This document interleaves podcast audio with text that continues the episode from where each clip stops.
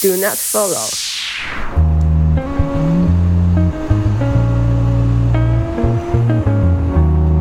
大家好，这里是请勿关注，我是小谷，我是小雨。今天这一期播客的一个话题是容貌焦虑。提出这个点来，其实是源自于我在妇女节当天刷到的一条朋友圈，然后是我的一个。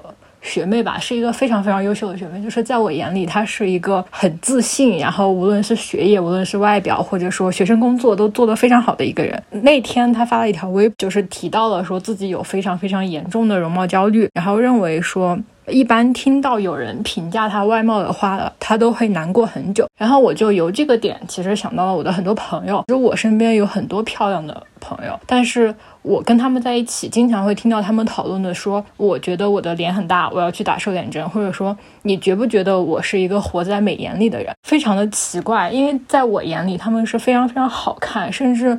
嗯，我认我认为我的镜头都拍不出他们十分之一美的那种美女。人人都对外貌非常重视的时代，他们为什么总觉得自己是不好看的？那这个好看到底是一样一个什么样的定义呢？所以今天我其实是想跟宇哥一起来探讨一下，当代女性的容貌焦虑到底是源于何处，又将指向何处？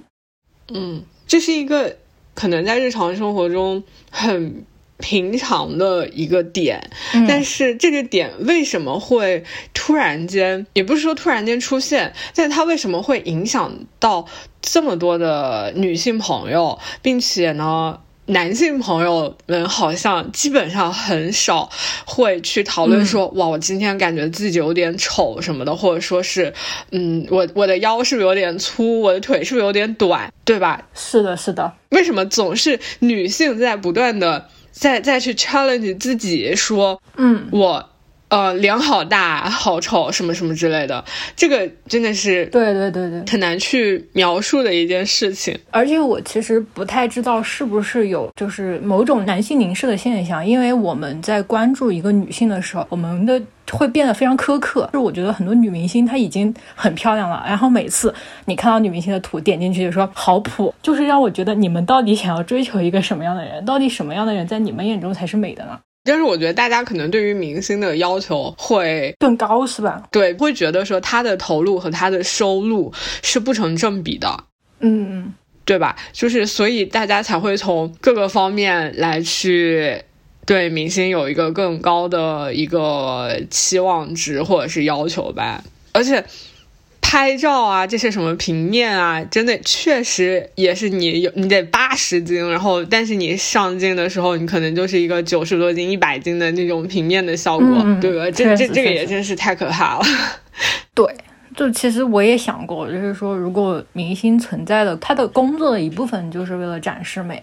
他就是为了向大众展示他的美丽，那你只把这种苛刻留给他们就好了呀？为什么就是你去对明星的一把枪，他反过来要面对每一个普通又平凡的女生呢？我觉得女生已经背负了很多压力了。就现在的整个大环境下，就是大家很容易把你长得好看当做这才是美的。嗯，但其实美的定义它并不仅仅是。对于容貌来说，就我分享一个我自己的经历吧。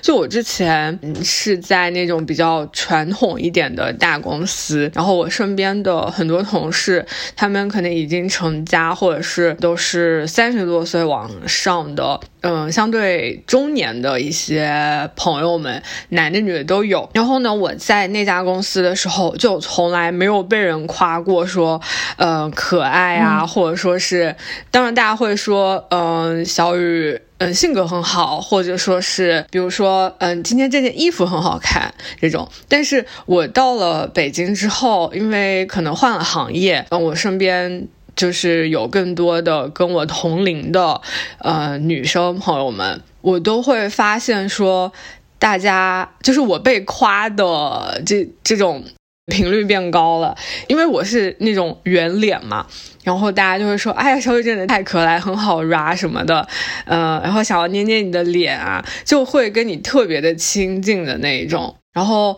你的一些不好的地方被。就是在大家看来，这个也并不重要，就是他们眼里只有你呃好的那一面，比如说可爱啊，那大家都不会太 care 说你到底多高呀，或者胖不胖呀什么之类的。这种，嗯，但其实说到这个，我又觉得说，就是女生实在是太爱反思自己了。就是因为之前我有一个同学，就是她其实是非常非常好看的一个人，但是她之前就是容貌焦虑很严重。然后我每次见她，我就会夸她，我其实是有意识，但是也会觉得她今天穿的很漂亮，我就会直接说，我说你好漂亮呀。她就会觉得说我是在安慰他。所以，我其实也想借此机会告诉大家，就是希望大家可以真诚的去多夸奖别人的优点，但是也非常坦然的接受别人的夸奖吧。就是不要觉得说，嗯，他夸我了，他是不是在安慰我啊？怎么怎么样？其实没有，就是每一句夸奖，你就坦然接受他，你就坦然承认，对呀，他说的都对，又怎么了呢？朋友们，就直接说，对呀，他就是这样，我就是这样的。对，我们要学会在听到夸奖的时候，不管真心还是 怎么样的，我们就接受它，都觉得嗯，他说的对。然后听到不好的、自己不喜欢听的东西的时候，要学会把它排除掉，说他在瞎掰。是的，是的，是的，是的。我觉得这种能力其实还蛮重要的。是我真的觉得这种东西，就是我会感觉说女生。他会看到美的东西，他会说出来；但是男生是看到丑的东西，他一定要说出来。当然，这个丑，而且还是打引号的。嗯，对，对对对对，就他看到他觉得丑的东西，他一定要表达。他没有办法说，呃，我我忍一忍，或者说我委婉的表达，或者说是这是别人的自由，我不说。但是他一定要说。是的，是的，是的，百分之。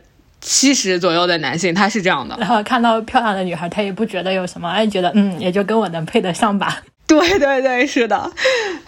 而且这种这种容貌焦虑不仅仅是来自于，呃，比如说跟我们同龄的男性，甚至会来自于父辈。嗯，我不知道别人怎么样，但是我爸是会，比如说对我的。就是头发的长短，然后或者说对我的体重，他会开玩笑也好，或者是或认真的这种表达也好，他会说，嗯，你最近是不是太胖了，什么什么的，或者是让我妈跟我说，嗯，是不是要让女儿减减肥啊之类的。然后头发太长，他会觉得不好；太短，他会觉得你不像个女生，就会有这种男性凝视来自父辈的。很苛刻的嗯，哎，这个我倒还好哎，因为因为知道我的人都知道我跟我爸长得一模一样的脸，他看到我的脸可能骂不下去，太像了，我们俩就是真的复制粘贴的那一种。嗯，我跟我爸也很像，但是但是因为我的性格跟我爸又很不一样。但我说一个点哈，我其实我是属于那种。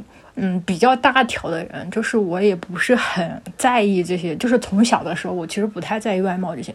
就我不会像我对于外貌化妆这上面的点，几乎就是一窍不通。但是从什么时候开始啊，我真正觉得，呃，会有大面积的容貌焦虑，反倒是就是互联网。非常发达之后，尤其是就是某音和某某书的出现之后，就是你会发现，嗯，如果你刷到一个美女在跳舞或者是化妆视频，然后你接下来的一百条里面可能有九十条都是好看的女生，然后你就会觉得说，哇，这个世界上好看的女生怎么这么多？你就会自然而然的觉得说，嗯，她们都好漂亮，那为什么？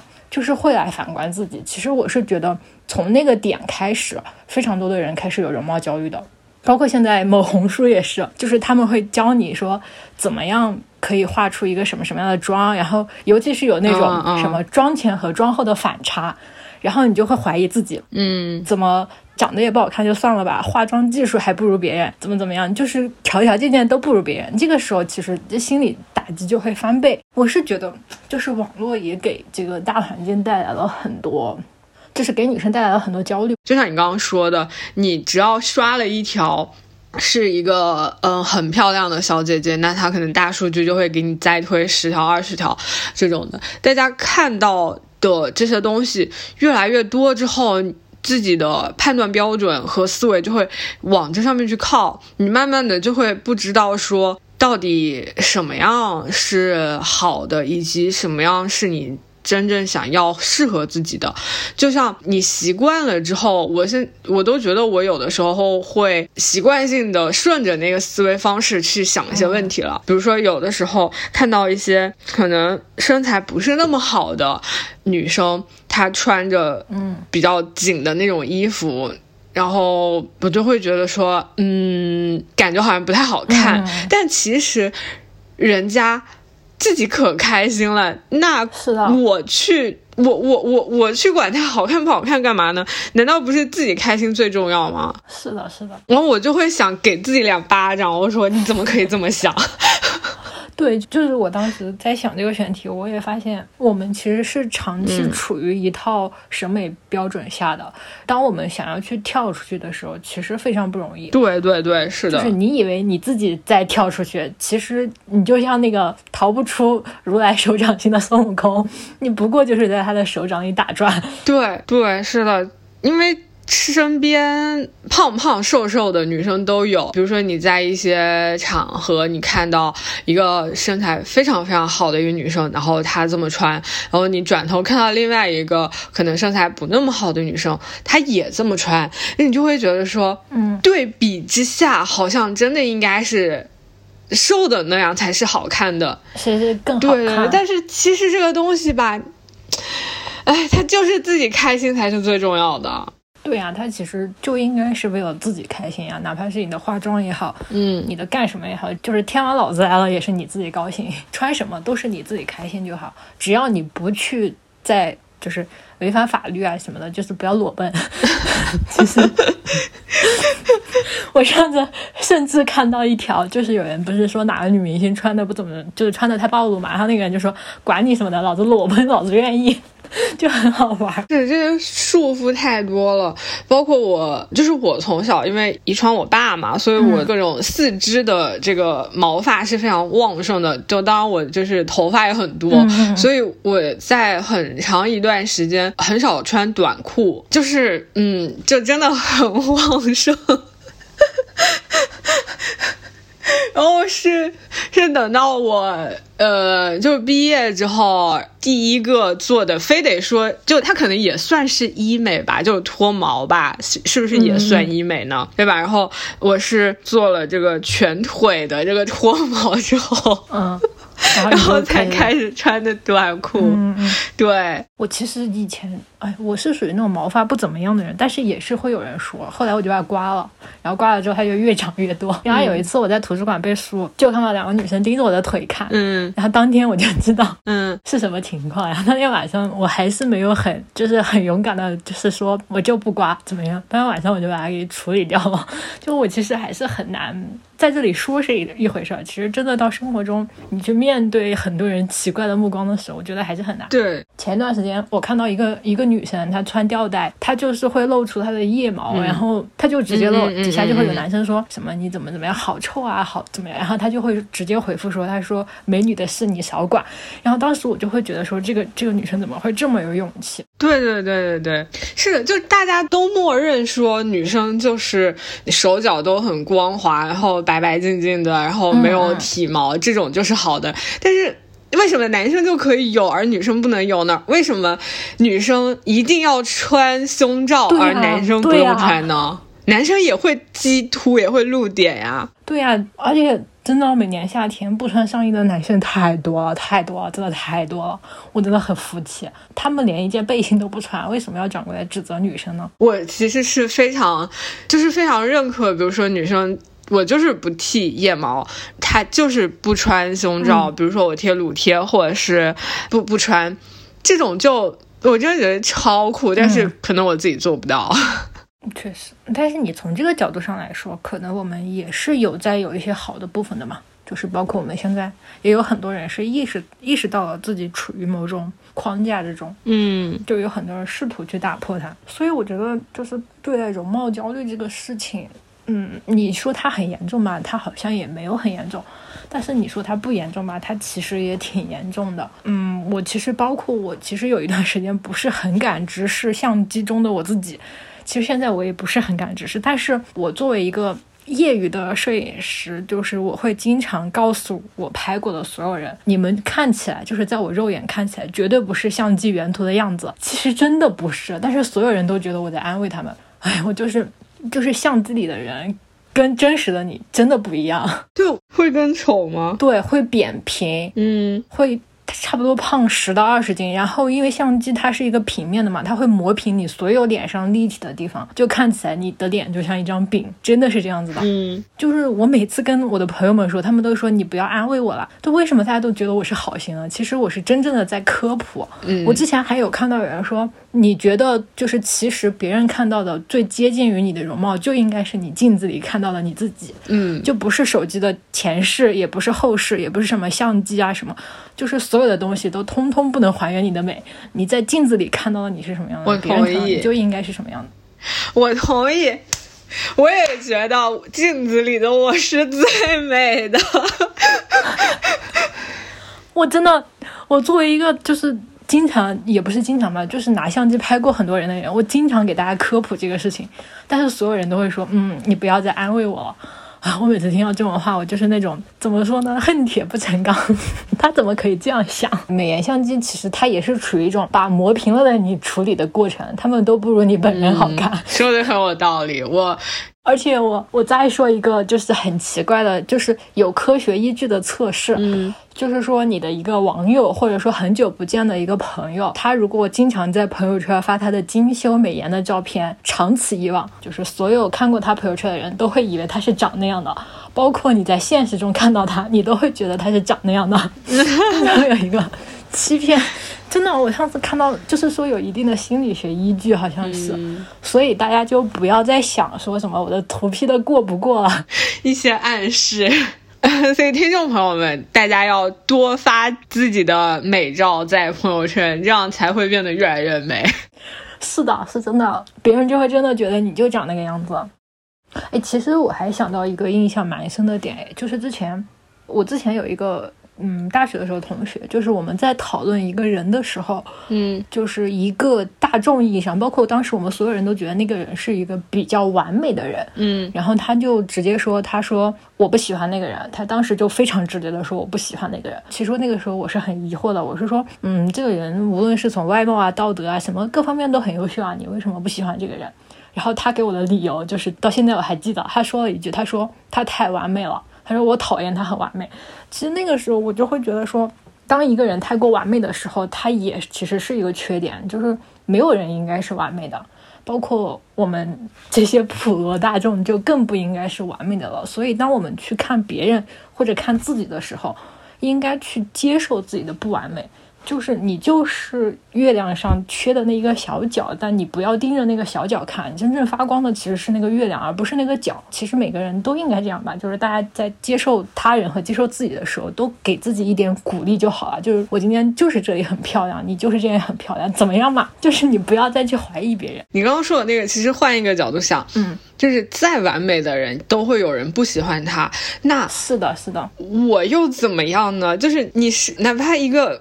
One hundred percent perfect 的人，他也是会有人讨厌他的，所以，嗯，有人不喜欢我，或者有人觉得我哪哪哪不好，这也是一件非常非常正常的事情。你只要让自己舒服，让自己开心了，这个真的才是最重要的。对，而且其实我觉得对外貌很大的一个焦虑的点在于，你没有办法去很大程度上的改变它，而且你不太能够看清它。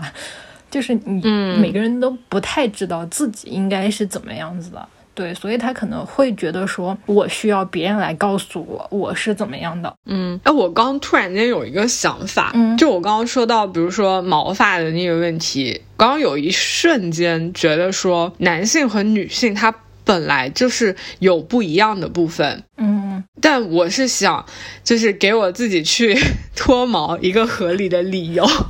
但是后来我想了一下，怎么说呢？大家就是这样的女性太少了，所以大家才会觉得那样的才是才是正常的。对对对，是的。对，所以我也想，就是说，是不是应该去看一下更多更大的世界？你去接受更多多元化的文化也好，观点也好，这样你才会就是让自己变得更客观一些，就是能去，就是什么样的你都能尝试，都能接受。嗯，我其实刚刚你在说脱毛的那个事情的时候，我脑子里想的是最近就是备受热议的那个某女明星的那个裤子，你看到了吗？我我没看哪个裤子，就是古力娜扎的，就是她穿了一件内裤外穿的衣服。你知道吧？就是那个两个袋子在外面，其实我也没有觉得有什么。但是当时就事件的发酵，就是因为有一个家长就是说他这样穿有伤风化，然后就被很多人在 diss。然后就有一个博主他出来说，这些穿穿的很暴露的女生，她是在捍卫其他女生的自由。因为当她们穿比基尼是被接受的时候，我们所有普通的人穿短裤才是被接受的。而当他们穿短裤都被质疑的时候，那么我们就不会再有穿短裤的自由，所以我就是觉得说，当所有人都在脱毛的时候，那你不脱毛，当然肯定会觉得很奇怪。但所有人都不脱毛的时候，我们就永远有不脱毛的自由。所以就是 也不知道怎么总结了，就是说，嗯，总会有女性女女生在为我们。扩展这一片天地，那作为女生，我们其实就应该互相保护吧。嗯，哦，我看到他那条裤子了，他那个裤子其实是夹两件，他并不是里边穿了一个比基尼或者是丁字裤什么的。对对对对对，是的，但是他被说了，就是最近引起了很大的讨论。其实我觉得刚刚。我们讨论的已经比较具体了，就是关于解决容貌焦虑的这个事情。嗯，我给大家的建议，首先是卸掉你的某书或者某音，就是不要再看一些视频，就是一些大数据，不要让自己陷入那个数据茧房。嗯，然后其次就是坦然的接受别人，包括坦然的给自己夸奖。我觉得需要建立一种内在的内驱力吧，就是你心里觉得我是好的，那你就是好的。你不要去听外界说什么，只要你不做违法的事情，什么都可以。你是你，你就只是你自己，好吗？不要去听外界怎么评价你的外貌，这点我是觉得不需要听的。嗯，你只听好的就够了。嗯，这一条不针对男生，这条只献给所有的女性朋友。嗯，我是觉得说，首先你在保证自己是健康的这个前提下，你是九十斤也好。一百斤也好，一百三十斤也好，这些都是 OK 的。嗯，只要你是健康，你就不需要过分的去在意你的身材。你只要健康，嗯，对吧？然后其次呢是，呃，适当的焦虑是 OK 的，因为这个适当的焦虑，它可以 push 你去，比如说保持运动呀，嗯嗯嗯，能够保持健康，或者说是保证你一些轻微的焦虑啊，可以让你，比如说不要喝太多的奶茶，因为这个东西喝太多了，就并不太好，对吧？然后少吃一点糖啊什么的那种，就吃多了长痘吧，对不对？然后不要。太熬夜，早点睡，这样皮肤也会更好。就是你适当的焦虑就好，但你永远不要把这个事情摆在太前面，因为大家真的各式各样都有。而且一个男生他如果因为你长得不好看而不喜欢你，那你还可以因为他太短而觉得他不行呢，是不是？我在说什么？是的。没有礼貌的男生，你跟他也不会有什么结果。对啊，就是真正相处很久的朋友，我觉得身边的美女，她一定不仅仅是因为长相美而嗯被我们称呼为是美女的，她一定是很有自己的想法，而且非常的。嗯，有态度，并且呢，他时不时的能冒出一两个特别逗的段子，你跟他聊天和他相处，你会觉得很愉快。那这种人才是女生心中一个非常美的一个小伙伴吧？我觉得。对我其实觉得，就宇哥这个，我再补充几点，就是说，首先我们要去接受我就是长这个样子，其次。我觉得你是可以在就是做一些努力的，因为改变焦虑就是拒绝焦虑或者说停止焦虑的方法就是去做嘛。嗯，那如果你对你的外貌或者说你的身材不满意的话，那不妨就去改变它。但是我说的这种改变是通过一些正向的途径，比如说就是运动，或者说。一些合理的减脂，嗯，与其说你在这里纠结说我今天是不是太胖啊，怎么，你不妨就是在合理的、在健康的范围内去尝试一些更健康的，嗯，食材，然后更健康的运动，然后让自己保持一个更好的状态吧，这也是没有错的。或者说化妆也是没有错的，就是只要你高兴，你想干什么就干什么吧。嗯，而且别人其实是没有那么在意你的，就是。包括说你突然瘦七八斤啊，或者说你突然换了穿衣风格啊，在别人眼里可能就是夸一句，或者说注稍微注意一下，他不会觉得，嗯嗯。其实，在别人眼里，我们每个人都没有那么重要，对自己最重要的永远是自己。是的，是的，是的。街上看到一个人，他怎么样也罢，那也其实就是那么一瞬间的事情。对对，我们都不是明星。也不太可能说让别人花很多心思在自己身上，嗯，所以终归落到最后的点就是，嗯，就是自己开心就好了，做自己吧。对，而且我其实还有一个想说的点，就是想起来，就是之前我其实发现，就是每一个人的情绪，它比我们想象的更重要。因为之前我其实就觉得压力和焦虑。他们就只是压力和焦虑。后来，尤其是这两年，我发现你的每一分情绪都会在你的身体上体现。一开始是看病的骨科医生告诉我的，他说你的身体好不好，你的心态好不好，你今天晚上有没有熬夜，都会直接影响到第二天你的膝盖会不会有问题。这点就不算什么。后来我还发现，就是当有一天晚上我特别特别焦虑，焦虑到睡不着的那种成分，第二天我就明显长了痘。就是其实你的身体它是知道你的每一分情绪的，它永远在为你兜底，所以对你的身体好一点吧，就不要太嗯嗯太 care 那些情绪上的，就让它过去吧，就他们总是会过去的。关注自己，情绪都会过去的，但健康，嗯，健康它没有了，它就不会再来了。嗯，是的，是的。听我们播客的可能好像就是普遍年纪还是更小一些，嗯，跟我差不多大。嗯，可能是，就还是再 再过几年，可能就会了解到这个 病痛或者是身体健康，就是真的是很重要的。是的，是的，比你美不美、瘦不瘦重要多了。是的，对我还有最后一个问题要说，但是其实你在前面已经说过了啊。说，就其实我是想在。就是这期节目的最后来探讨到底什么样是美的，就是因为，嗯，之前不是也说吗？我是一个对外观、对外貌那些东西比较大条的一个人，就是可能我遇到一个，嗯，就是大众意义上的好看的人，我会多看他两眼，然后就过去了。嗯，但我我本人就是是一种，就是非常自信恋的一个人，就是当一个人。他站在讲台或者在其他领域，他发挥他自己的能力的时候，就是他可能说他提出的这个，嗯，这个建议非常有建设性，或者说他做的学术很好。那个时候，我是会觉得这个人是我心目中的美的样子。就是我觉得，当一个人在专注自己的领域的时候，那个时候他是会发光的。我不知道到底是我一个人太过于自信恋了才会这样，还是说大家都会觉得那样是美的？而且我其实也不太喜欢。就是非常瘦的那种身材，我反倒喜欢那种，就是可以举铁的女生，我觉得好有魅力啊！就是有有腹肌的女性，就是我其实觉得，对对对对对，我是会喜欢那种很有力量、很健康，经常在那种什么，就是在海洋呀、在森林啊，就是各种徒步的那种人，我会觉得她好漂亮，就是她好美。嗯嗯嗯嗯，是的，是的。包括之前，就是我有一个老师，就是每次他说的话，我都觉得哇，他的学术造诣怎么可以这么深？他怎么可以这么美？就今天，我其实还想发一条微博，就是说，我觉得美和漂亮，它们不应该是形容词，它们应该是一个动词，因为它其实是一个更鲜活的、更生动的存在。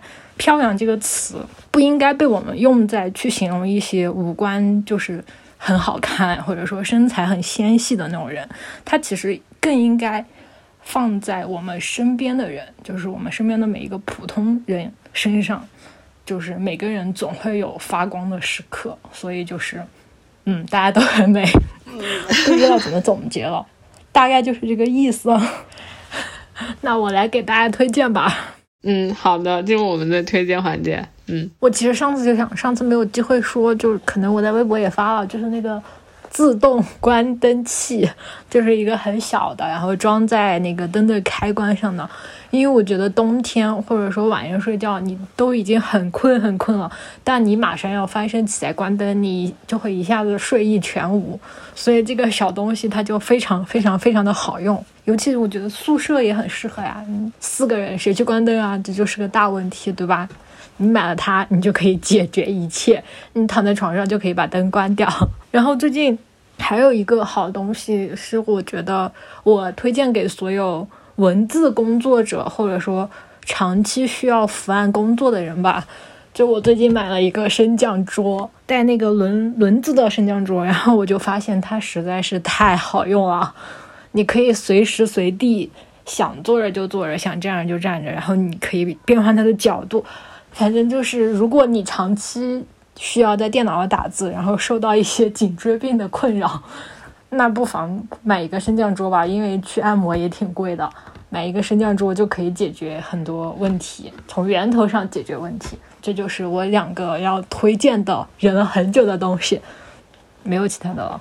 有两个推荐，我还是有两个的，因为我们不只是推荐物品嘛，是这样的，嗯，呃，我的推荐呢，首先一个是呃睡觉的姿势，我觉得大家现在可能，比如说多多少少都会有一些腰背的问题嘛，有一个睡觉的姿势是能够很好的放松到我们的腰部的，就是在你的膝盖下边再垫一个嗯靠枕，或者是垫一个稍微。稍微小一些的一个枕头吧，反正就找一个合适的东西垫在你的膝盖下面，这样你的这个生理曲度，嗯，调整之后，你才能完全的让你的腰部肌肉得到放松。嗯，好的。第二个，第二个是什么？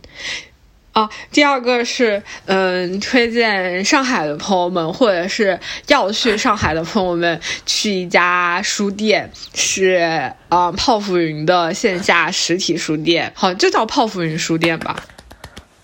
是的，就叫泡芙云书店。呃，这个书店呢，在上海市黄浦区绍兴路十九号。饼，嗯，这个呢，书店的线上呢是一个微博大号，叫 Pose for You。